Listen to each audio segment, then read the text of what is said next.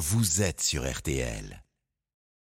Dans une friterie parce que vous vouliez nous parler un peu de politique belge ce soir. Oui, euh, oui, je voulais vous rassurer un petit peu parce que euh, nous aussi en Belgique, nous avons des politiciens merveilleux capables de nous surprendre à chaque prise de parole, comme chez vous, par exemple hier matin sur RTL, Nicolas Sarkozy quand il a dit. Et si vous trouvez un Français qui comprend ce qu'on me reproche, il est beaucoup plus intelligent que moi.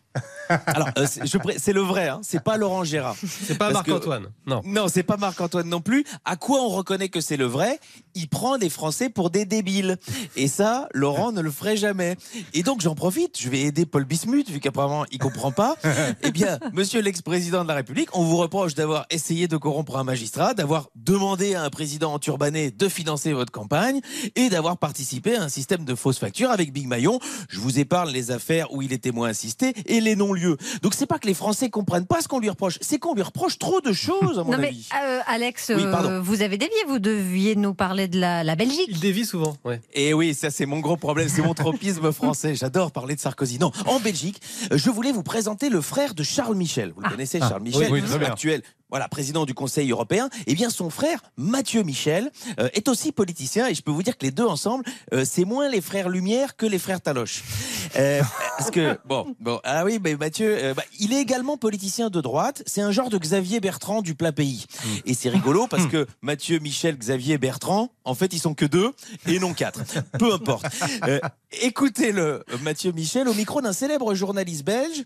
Euh, et voici ce qu'il dit. En tout cas, moi, je, je veux vous dire que je me sens fort de gauche, quelque part. Ah bon Et j'estime que la meilleure façon d'être de gauche, c'est d'être de droite. Vous voyez? Oula.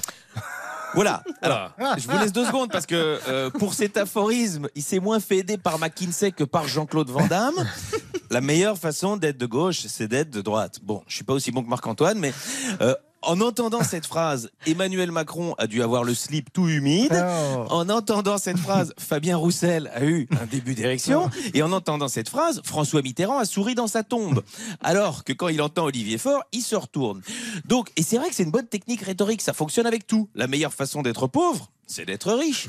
La meilleure façon de faire la paix, c'est de faire la guerre. La meilleure façon de faire du France Inter, c'est d'être sur RTL. Vous voyez, ça marche avec tout. Pas mal, on va essayer. Euh, Alex, passons à toute autre chose. Le parc Astérix a connu un succès record en 2023, accueillant 2,81 millions de visiteurs. Énorme. Et tout d'abord, mes pensées vont à Guillaume Canet, pour qui ça a dû être un choc d'entendre Astérix et succès dans la même phrase.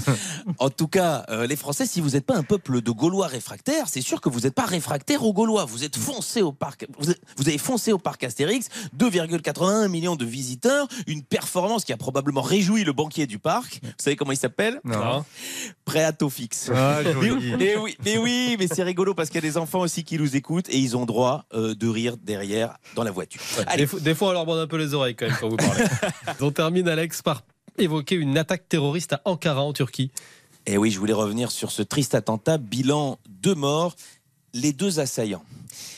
Miskin. Euh, je, sais bien que les candidats terroristes, c'est rarement les oignons les plus croquants du kebab.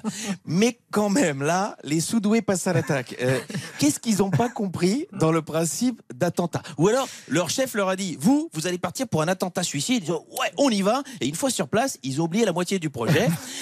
En tout cas, bon, excusez-moi, c'est la honte. Conclusion, je pense que le terrorisme, c'est comme l'éducation nationale.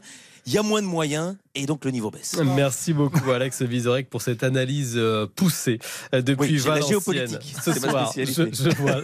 La géopolitique, c'est votre spécialité. On en profitera demain en studio Oui, RTL. Bonsoir. C'est jusqu'à 20h. Dans un instant, Olivier Véran sera notre invité. Appli pour discuter avec les ministres. Arménie, Punaise de Lit, le porte-parole du gouvernement, sera avec nous. Et n'oubliez pas aussi, après 19h, c'est Vincent de Dienne, autre registre, qui sera notre invité de la deuxième heure parce qu'il est de retour au théâtre dans un vaudeville réjouissant. Tout de suite.